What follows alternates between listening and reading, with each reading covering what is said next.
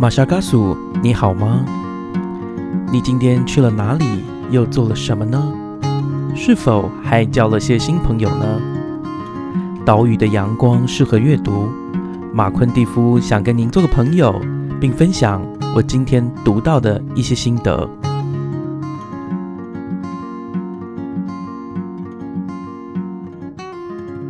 欢迎收听今天的马夏尔嘎苏马夏尔科书节目，我是主持人马昆蒂夫。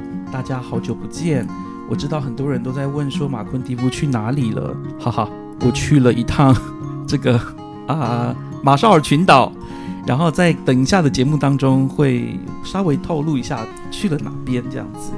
今天我们要介绍的书呢，叫做《在孤单的岛也有我的热闹》，是今年也就是二零二三年二月的时候呢，由印科出版社出版。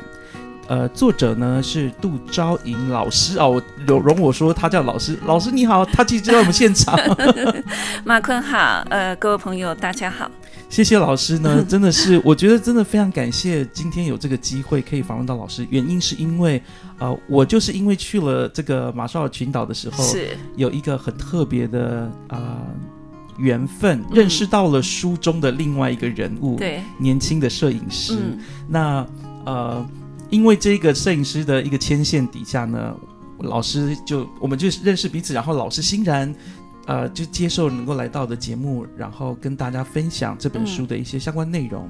但是事实上，我觉得在某种程度上，也就是在请老师再分享一下在马绍尔的一些所见所闻、以所以及所感。嗯，对有些人可能还不太认识我们的老师，所以我先要介绍一下。我因为我是从网络上找的，所以杜老师也想要补充，待会儿可以讲。其实呃，杜老师是非呃，应该真的是算非常知名的，就是呃，关于教养以及分享家庭的一个作者。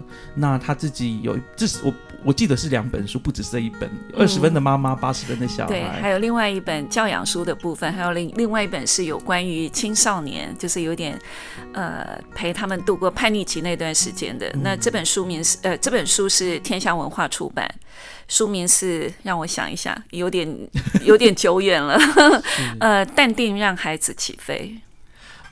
我真的呃，我 我我觉得要岔题一下，因为我在认识老师的时候，我一直有一种满满的正能量的感觉，这不是一个过夸张的形式呃形容，而是真实的哈。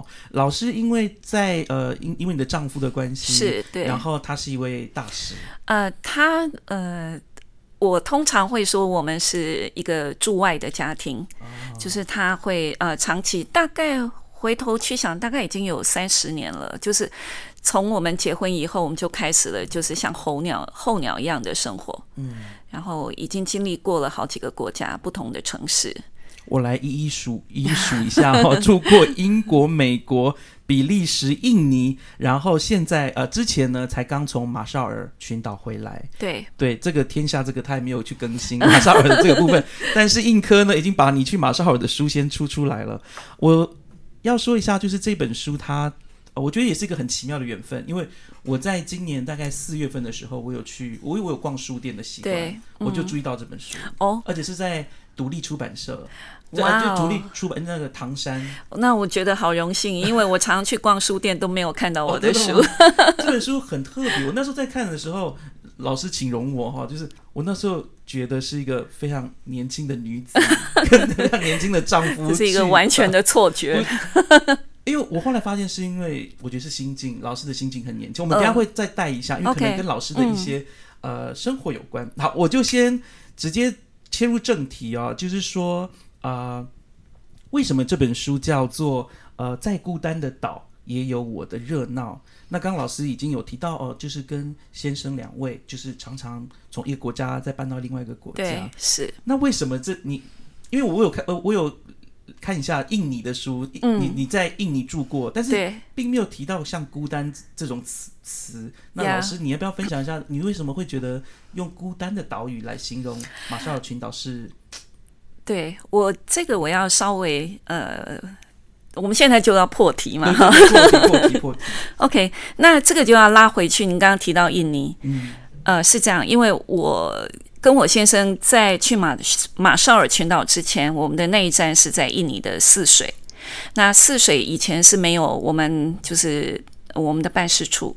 那后来为了有一些就是呃侨民啊，或是他们当地人要过来申请护照或是签证的方便，所以我先生他是第一任的驻呃泗水办事处的的这个。就是派去住在那里的外交人员，呃，也就是他们呃第一任的处长。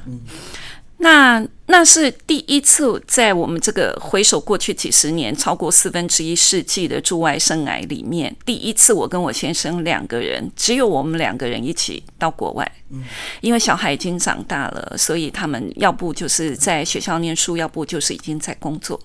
所以那个时候我没有时间孤单。以前，在这个以前，呃，每次到一个新的地方，第一件事情就是要安顿小孩。对。就学啊，然后住家，这些都是第一线的事情。对，那等到这个摇滚区的事情都办完了，其实生活里面还是有很多东西要追着跑。因为我是一个全职的妈妈，也是一个全职的家庭主妇，那个时候没有时间孤单。那到了泗水之后，是第一次我们两个人呃去呃就是就任。可是嗯，在从那个时候开始。我才呃有我自己的时间跟我自己的精力，去真的去过那个异乡的生活，比较深入他们的文化，比较深入当地在地的生活，然后也结交了许多朋友。所以其实呃我。前两本书有一本书叫做《听见花开的声音》，有我有看到。对，那那本书就是在记录呃我在泗水的时候结交的一些华人或是台湾的女性朋友，把他们几十年在那里奋斗努力的这个生命的历程把它记录下来。对，那可是到了马绍尔，所以那个不孤单的也不孤单，因为有很多很多的朋友，而且呃重点是泗水要回台北很方便。对。呃，大概几个小时的飞机，呃，飞行就可以回来。可是马绍尔是完全不一样的地方。嗯，是真的，因为我飞过之后，真的觉得不简单。我不知道你有什么感觉，就是当你要从天空上面飞机要降落的时候，你的感觉是什么？呃，因为我我坐的班航班还航班呢是那个跳岛的那个航班啊，从关岛的，对对对，然后再跳四个岛 才到呃。这个马绍尔，所以那个整个过程，说实话是很累的。我很少会觉得转机是很累的一件事情。对，但是我必须说，马绍尔群岛刷新了我的这个眼界啊，然后让我知道真的跳岛很累。我们当中有一位是关岛来的，对，是，对，然后那一位呃贵宾他是关岛人，他也参加这个南岛民族论坛，他有说，他说跳岛真是他最累的一个呃怎么讲转机的，可以算是转机的行程，是因为你不能下飞机。对，一直待在飞机上。呃，其实在过呃，我们因为我们在马绍尔待了四年的时间，那我从关岛的这个航程走，大概只有来回只有各一次的机会。大部分的时间我是从夏威夷，因为我们从台湾要到马绍尔有两种两种的走法，一种是比较简单，你直接飞到夏威夷过一个晚上，隔天直飞马九罗，也就是马绍尔的首都。呃，首都听起来好像不太 不太符合。首都之岛。那再来就是你讲的关岛。嗯。那从关岛的话，我们就要跳。你应该是吃了全餐，因为他有时候的班机他可能不会跳到满，中间有几个地方他可能会 skip 过去。可是我不晓得，我的想法是，当然他很累。因为你要不停的上去下来，上去下来，而且我们的候机室通常都是非常的阳春。对，对你顶多可能可以买一颗橘子，买一瓶饮料，对，也没有什么什么。说真的，就像干妈店，真的，他们机场的那个贩售处，真的就像干妈店。对对对，可是嗯，可是我非常的享受那样子的经验，因为我觉得那个非常有趣。我们在台湾，你顶多你有坐过那个 QK，就是 捡客人的游览车。哦，有有有有有。好，因为我是台南人，以前念书的时候，你如果要回从台北要回台南，你中间可能他会下交流道去接客人，对不对？可是你没有坐过捡客人的飞机。而且它每一站的，你要说它虽然大同小异，小异，你只是待在一个非常狭窄的候机室里面，可是你踏上那个土地，那就是一个不同的岛。所以，我我其实觉得那个过程是非常有趣的。如果可以的话，我我是强力推荐，如果真的有机会去马绍尔的人，我觉得这个跳岛的机会是你这辈子可能很很难得可以遇到的。老师刚刚提到一个重点了哈，就是我记得我跳到一个岛叫楚克，呃，Chuk Chuk 的时候，然后因为其实大家要想一下，那些岛屿哈，有些是环礁岛，但是 Chuk 有山，嗯，然后因为我在马呃马九罗，我也是到马九罗，在马绍的马九罗，然后就是都是平的，它就是个环礁，所以对，你会觉得说，哎。这个地方真的就是一个岛，可是你去 chill 的时候，你会觉得，哎，好像有点像夏威夷。是因为它是属于密克罗尼西亚，它并不是马绍尔本身的一个一个外岛。那这个马绍尔它就是没有山。我想你已经去过了 马九罗，它唯一的山是一座乐色山。真的很惊人，我有拍照。如果呃听众有兴趣，我可以把照片贴在我们的粉砖上。然后它只有一条公路。对，那从岛的这一端到岛的另外一端，你开车大约就是两个多小时，你就可以解决了。所以，当我第一天，我刚不是问，请请请问你说，你你从飞机上面要降落的时候，你是什么感觉？哈，其实我的感觉是，我坦白讲，一开始我有一点慌，因为我从来没有过我去过那么多国家，我从来没有过说我要降落的是一个那个陆地。你眼睛这样一看，大概就已经把它给看完的地方。左边、右边都是海边。对，左边是海，右边也是海。那你你飞机很快快要触及陆地的时候，你才可以很清楚的看到你要即将落地的那个陆地长什么样子。对，那第一个想法是说，我们家里面有没有船？哎，您说自己有没有一艘船让你们可以？对，如果 no 不是到处走，不是去玩的意思。第一个念头是说，如果有什么事情，你要离开的话，我我觉得很有趣的一个想法是说，我们台湾其实是一个岛，对，可是我们很少认为我们是岛民。没错，没错，没错，我们不太有岛的感觉。对，对我自己是从一个岛过去到。马绍尔的那个岛，可是其实那个感觉是差别非常的大的。你在马绍尔，当你走路走在一条小路上面，你的左边是外海，右边是内海的时候，你真的是非常的真切的知道什么叫做小岛。嗯，呃，不知道各位有没有去过蓝屿哈？我自己去蓝屿的时候，因为蓝屿毕竟它也是有一个地势的高低，嗯，对，所以你确实不会有一种感觉说，哎，啊。好像这个岛很小的感觉，因为它还是有很多的一个变化。对，在马九罗真的就是，我刚刚说左边右边都是海边的时候，确实会有种说，哇，这个岛真的好窄。可是你知道吗？在这个岛几年之后，我曾经呃，我我的想法有了很大的改变。我们以前会说，哇，这个岛好迷你，它大概只有一百八十一点三吗平方公里，它的面积，所以是非常的小的。可是有一天。嗯，我们跟总统，我跟我先生还有跟总统官员，他们一起到一个外岛去。嗯，那那天我记得总统他就站在海的前面，然后就跟我说，我就说哇，这个你的国家好美。总统就跟我说，对，可是大部分都是海。哎，然后那个时候我突然有一个念头，就是冲上了我的脑门：我们凭什么觉得是海？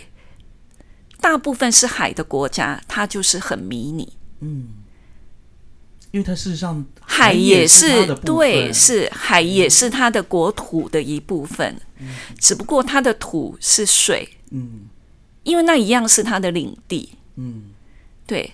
哇哦，那我就我就记得我那个时候就跟总统说，对，你的海很大，你的国家也很大。真的是很大。我记得我在那个呃马九楼的时候呢，呃，其实我刚刚好我的生日在其中一天，嗯，我在非常一大早的时候就去走路，这样走一下，嗯哼，我确实有一种感觉，就是说，哎，一条路上很特别哦，因为一条路上它白天基本上都是塞车的，就 跟大家讲，对不对？白车白天的时候其实车流是蛮拥塞的，可是，一大早的时候，那就像一个空怎么空荡荡的。大街，嗯，然后我就可以走在路中间、路旁边，然后我就在想，哎，这好特别。然后我印象很深刻，就是呃，其实，在马九罗我没有注意到说有那个潮汐的声音，对。但，是一大早那天一大早我有听到嗯。有海有海潮的声音，嗯嗯，所以也也是让我很印象很深刻，就是说我们可能以为在，即使它是我确实它的陆地就是那么狭窄，对，但是其实你说你要听到海潮的声音，你还真的是有要有一定的条件才听得到。呃，它就是说，因为它是一个环礁，嗯它可能是一个火山口，当年的这个火山口下沉以后，它这个陆地这样子浮出来的一个环礁。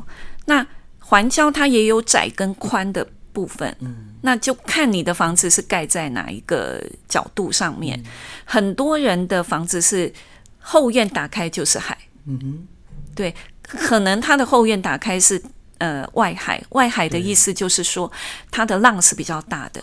哦，那另外一面呢，它的对门的那一户哦，就是隔一条马路的那一户，它的后门打开是内海。那内海就相对平静，是而且呃，我相信你一定非常有感。你到了马绍尔，你真的是觉得说到处都是美景。真的，我在那里，我开车的时候，我常常非常的不专心，对，很容易分心。对，非常容易分心。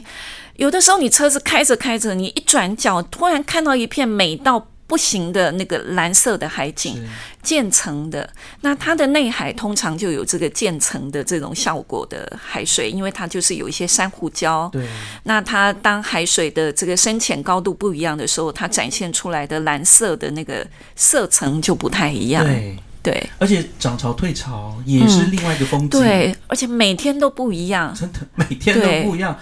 我的我我我很我真的也很夸张，我那那几天在那边就一直狂拍天空，，对，是很奇，怪，对不对我就那天空真的都完全不一样，然后云啊或什么就很很奇妙。很多人如果你我觉得，其实我觉得它刷新我对岛屿的那种美的一个层次，因为我我也去过一些小岛，但是我觉得在马九罗的那一段时间，我觉得哇，我觉得好好放松，因为其实那时候我压力很大，对可。是我去那里的时候，我整个就是我觉得大海在疗愈我。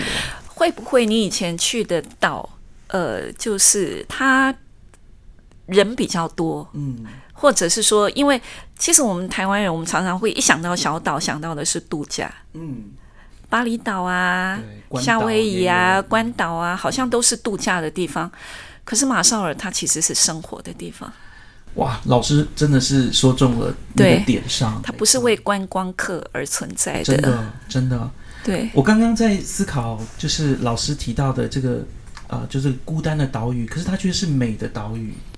哦，那我们再抓回来孤单，这个孤单哈，它它就是它就是汪洋的北太平洋当中的一个小点而已。你如果从 Google Map 上面往下看，其实它就是只是几个点而已。嗯地理位置上你怎么会不孤单呢？当然是孤单的。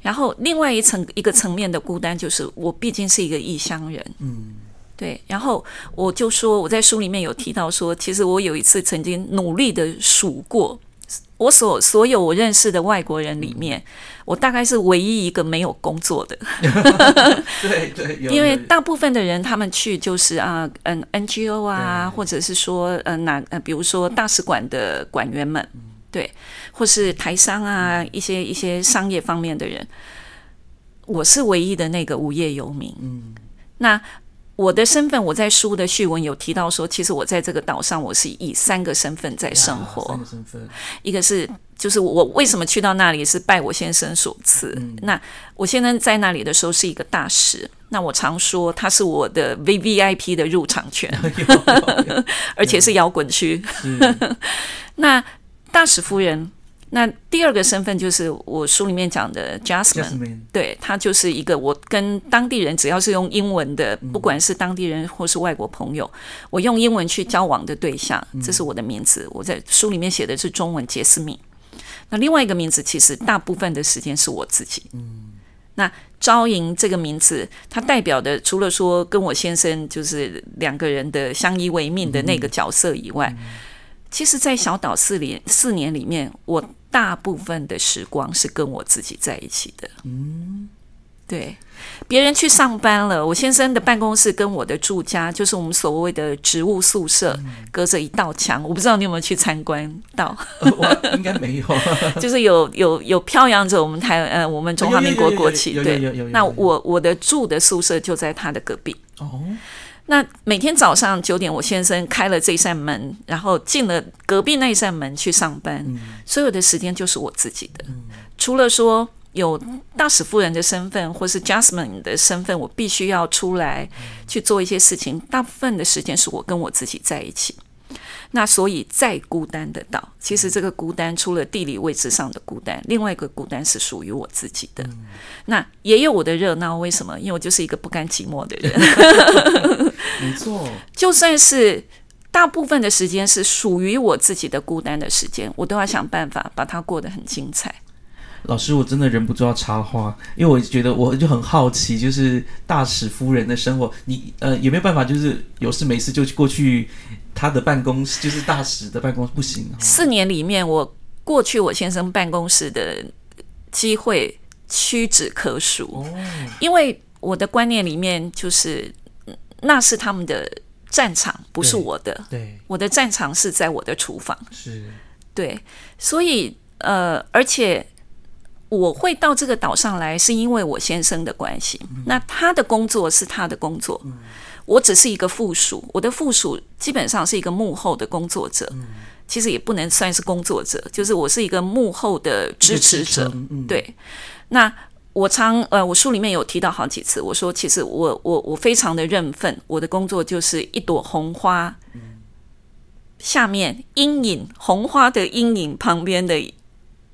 一片叶子是，那你整个呃，你你框一个框框好了。你如果只有一朵红花，其实没有办法衬托出它那个花有多红。是，那你有一片绿叶的时候，你就可以把它给柔和掉了，或是鲜艳出来了。那我做的工作其实基本上就是这个。我有提到一句话，就是说，其实我没有使用说明书，嗯，没有一个人告诉你说大使夫人她应该做什么。所以这个中间的你怎么样去求取一个平衡？你怎么样去找到一个适切的点？我觉得也是一点一滴，每天在学习。嗯，杜老师刚刚提到这个点哈，我觉得已经是我其实本来是放在最后面部分。我我就说我在读，其实，在书的比较偏后段的时候，谈到的就是。您跟您先生的一个相处，以及在支持他的这个面向，我我有问，我有写到啊，就是说，在马绍尔老师好像解锁了蛮多新技能，例如说煮菜这件事情，对，二十人份 一个人去煮，我怎么想，光是因为提里面有提到如何备料，对，然后备，然后备料之后怎么样出菜，嗯嗯嗯，我而且我必须说，我看到的时候，我可以完全想到那种出，因为里里面有提到就是那个房。就那个厨房里面，就是要找东西已经很难找，因为太多东西了。然后那种感觉，而且老师有里面觉得说他一点都不害怕，你一点都不害怕。嗯，这是一个非常有趣的经验。其实我已经从马绍尔离开已经一年多了，可是我回想起这些事情的时候，都还历历在目。真的，我觉得人生已经很难得可以再遇到这样子的的的一个非常有趣的经历。我相信很多人对于这种外交官夫人，如果要这样称呼的话，充满了很多的遐想，或者是说对于这种外交官的生活充满很多想象。那我们可能很多人还会停留在说，我们是要呃，在一个国宴上面，我们要正襟危坐，那我们要考虑我们的餐盘。要怎么摆？那我们这个桌巾要怎么折？那我们应该要怎么样来出菜？那个顺序，然后要要，好像一切都有一套非常严格的 SOP。嗯，我相信在比较久远，也不能讲比较久远，也也可能是因为地域的关系，需求不一样，所以很可能在别的地方还有这样子的一套比较传统式的做法，或者说比较呃，感觉像比较。那个一致比较严谨的感觉。是是，可是呃，自从我去了马绍尔之后，我就发现了这个这套东西在这里其实并不完全适合。嗯，对，我的意思是说，呃，打个比方好了，以前我在呃印尼泗水的时候，我每次要出出去参加一个活动，我第一件事情就是我要开始 settle 我自己。嗯，你头发要吹得很漂亮，衣服要穿得很很漂亮，而且你苏朗姆苏丁，你很可能你 呃，因为那边有很多贵妇，你很可能就是要把自己打理的看起来很 OK 很上道，那你要化妆，你才能够出门。可是到了马绍尔就不一样了。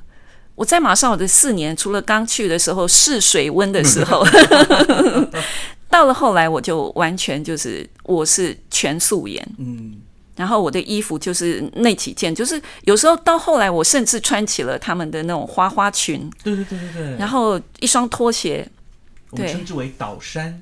是那个让我觉得很自在之外呢，它让我觉得我完全融入了他们的生活、他们的文化里面。我觉得我们要在地，要接地气，所以您刚刚讲的国宴的这个东西对，它就不能够用严谨的那一套标准来做对。我们要做的，或者是说我自己想要做的是有温度的国宴。嗯，那个那些那些就是礼节礼仪，然后那些非常严谨的那一套，我们就把它先暂时给它忘了。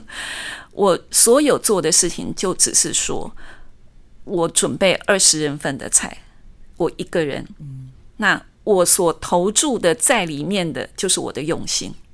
我我一定要让我一定要透过这边问问一下，大家可能不知道那个呃杜老师他说煮二十人份菜是给谁吃？请问一下，你煮那那些菜是给谁吃？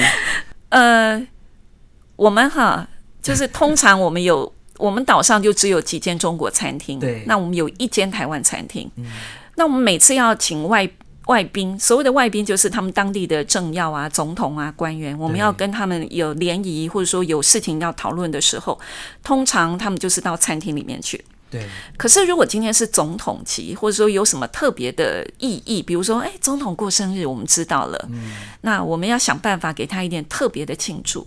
那第一次是这样开始的，就是有一天我先生就在那里很苦恼，因为啊，先生办公室里面关于政务的事情，我是完全不插手的。对对对，不介入的，那有一条非常明显的界限。可是吃饭这件事情就不一样了，这是属于战场外的部分，进入到厨房的这一部分。我就跟我先，我现在很苦恼，他就说，我们这次要到哪一间餐厅，我们要叫什么菜？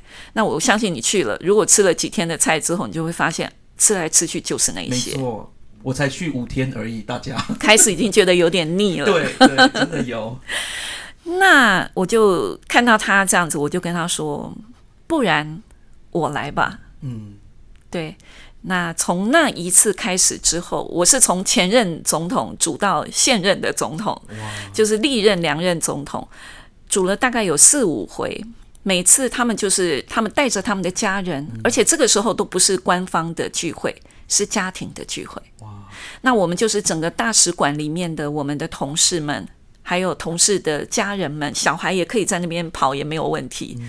那我在这样子家人相聚的时候，其实我书里面有讲一句话：我们求的不只是邦以永固。嗯，我不知道你有没有看到学校有一间小学，它的围墙上面有台湾跟马绍尔国旗，有有有上面刻了四个字，画了四个字，叫做“邦以永固”。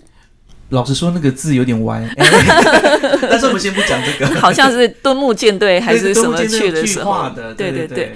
那可是邦谊永固是我先生他们用他们的方式，嗯，去想要守护我们两国之间的情谊。可是我妇道人家，我做的事情是友谊长存。是对，所以我宁愿我一个人从备料开始到把这个完成，大概要历经三天的时间。前一天晚上，你就要开始把很多可以先煮起来的菜都煮好了。可是隔天才真正挑战才开始，从早上大概七点起床，我要一个人一直煮到下午的六点，客人是六点半到。中间就像你讲的，会不会害怕？会不会害怕？因为你总有那一种觉得前面没有路，后面也没有路的感觉。是，然后我觉得那段时间那几个小时的过程，好像有一点点像在神游一样。嗯你就是一道接着一道往下煮，嗯因为你没有退路，嗯你只能够往前。对，那在这样子的时候，我没有怕过，我只是觉得我在完成一件事情。常常这个过程常常会让我想起我手上正在进行的书写。那个时候我正在写的是泗水的二十四个华人女性的故事。我每天面对着是我的大海书房，呃，有一个大学，它有个咖啡厅，面对就是一大片的海。我每天就坐在那里敲我的电脑，从第一个人完成开始，我就会记录一，一直到二十四这个过程。到底是怎么去完成的？其实你回想起来，你是没有任何记忆的。就像你完成了那十道菜，你到底是怎么煮完的？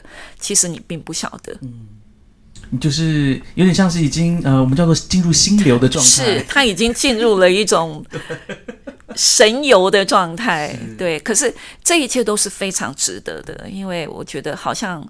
这些总统们其实他们都有到台湾来过，那所以对他们来讲，它就是一种味道的一个回溯。对对，然后让你永远记得台湾这个国家的味道，我觉得是一件很棒的事情。我刚刚在听的时候呢，我觉得比书当中更啊，我书已经写的已经可以学写的，我觉得这已经是一个战士等级了，因为我在看的时候，我觉得它是一个。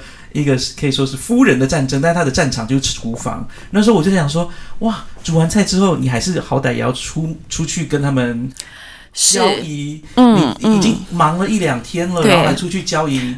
哇，我觉得那个呃，这个是非常有趣的。它就是呃，我们的大使馆是在全部都是联动的，对，二两层楼的小小小屋子。那大使馆是。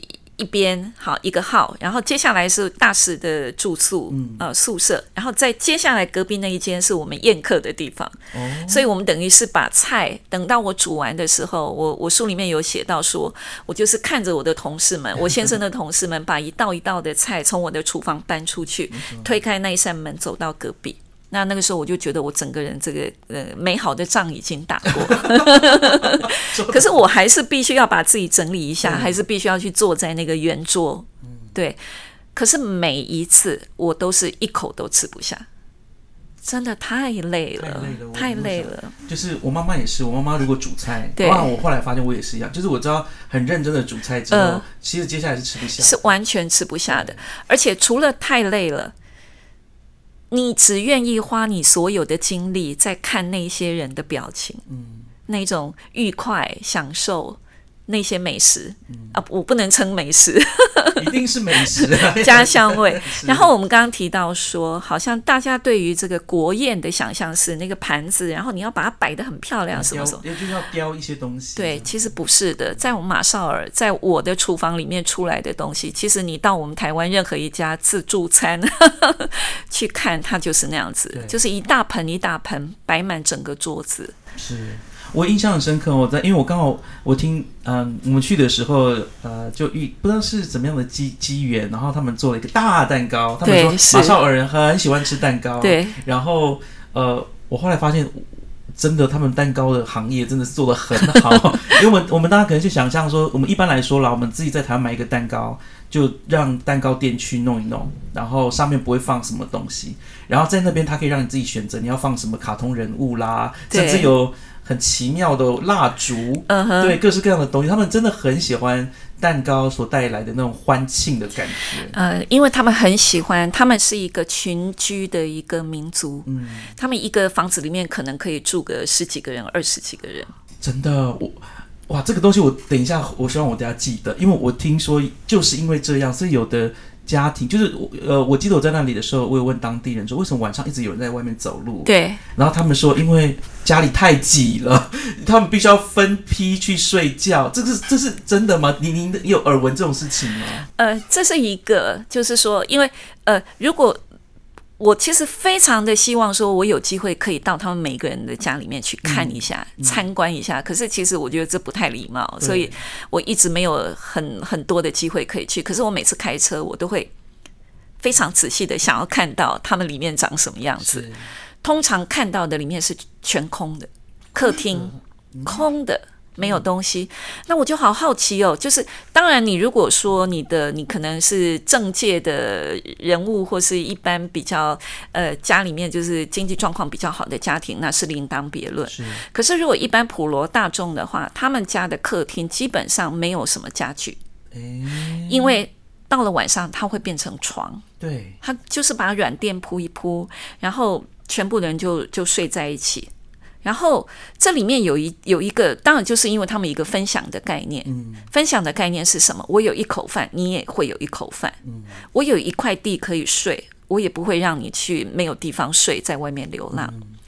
我曾经在比利时住过三年的时间，在比利时、欧洲，你有没有常？如果你有机会的话，你会看到他们有时候会有一些流浪汉。对，在路边，那你看起来就觉得好可怜，头发整个打结，你很担心说他在那个隆冬里面会不会呃就死之类的对冻，死或是怎么样？可是，在马绍尔不会有这种事情，因为一定会有人收留你。诶对，这就是你讲的，就是说，哎，他们为什么好像就是这个这个房子里面是这个样子的一个情况而且他们？有一个民族性很特别，我们反正我们时间还有一个民族性很特别，就是啊、如果他向你表达说他喜欢这个东西，你你的书里面有提到，你只要跟跟他表达说，哎、我觉得这衣服好好看，他就会记得，可能下次就带给你一套，或者甚至把他的那一套送给你。对，呃，对不起，我先补充一下，嗯刚才我我漏掉了一个，我说，呃，有一个就是为什么半夜还有人在外面游荡嗯，因为我我我在你们看不到的这个这个这个现场的时候，我露出了一抹微笑。它不只是这个原因，因为它是母系社会。哦，对，通常如果结了婚，听说都是男生搬到女生的家里面去住。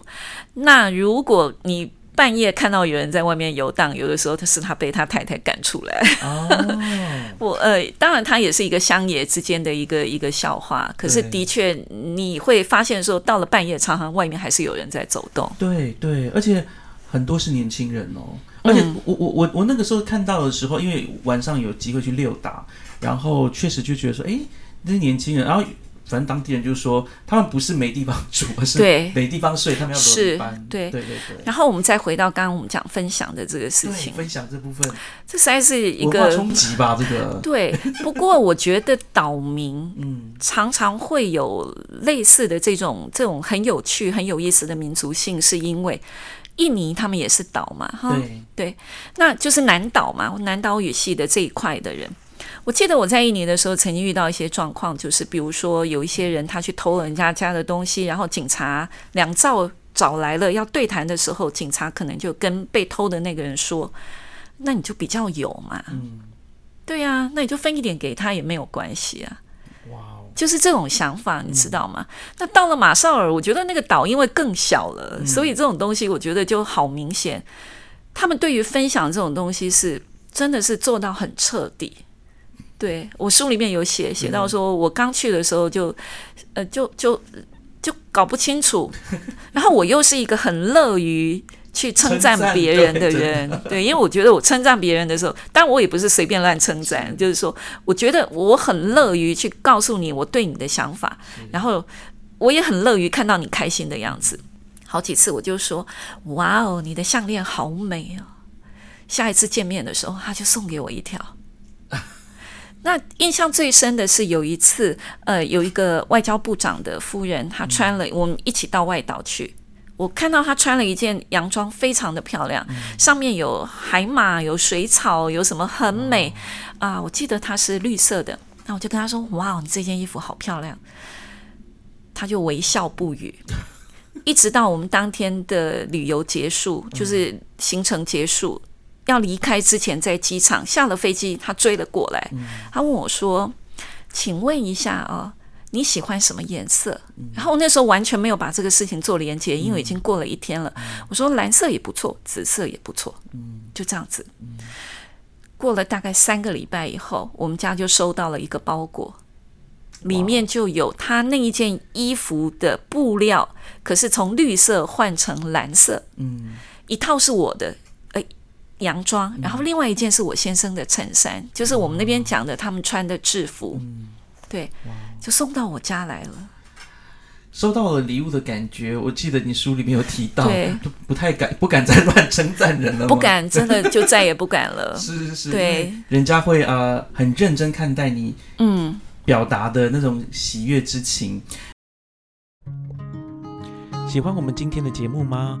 欢迎各位听友能够到 Spotify、Apple Podcast、Google Podcast 或 Sound On 聆听我们的节目《马夏尔克书》，并且在 Apple Podcast 上给我们五颗星的评价。当然，如果各位还有其他的意见或者是很好的想法，也欢迎到我们脸书的粉砖以及 Instagram 上面的粉砖留言给我们，我们很期待获得各位的反应跟回响哦。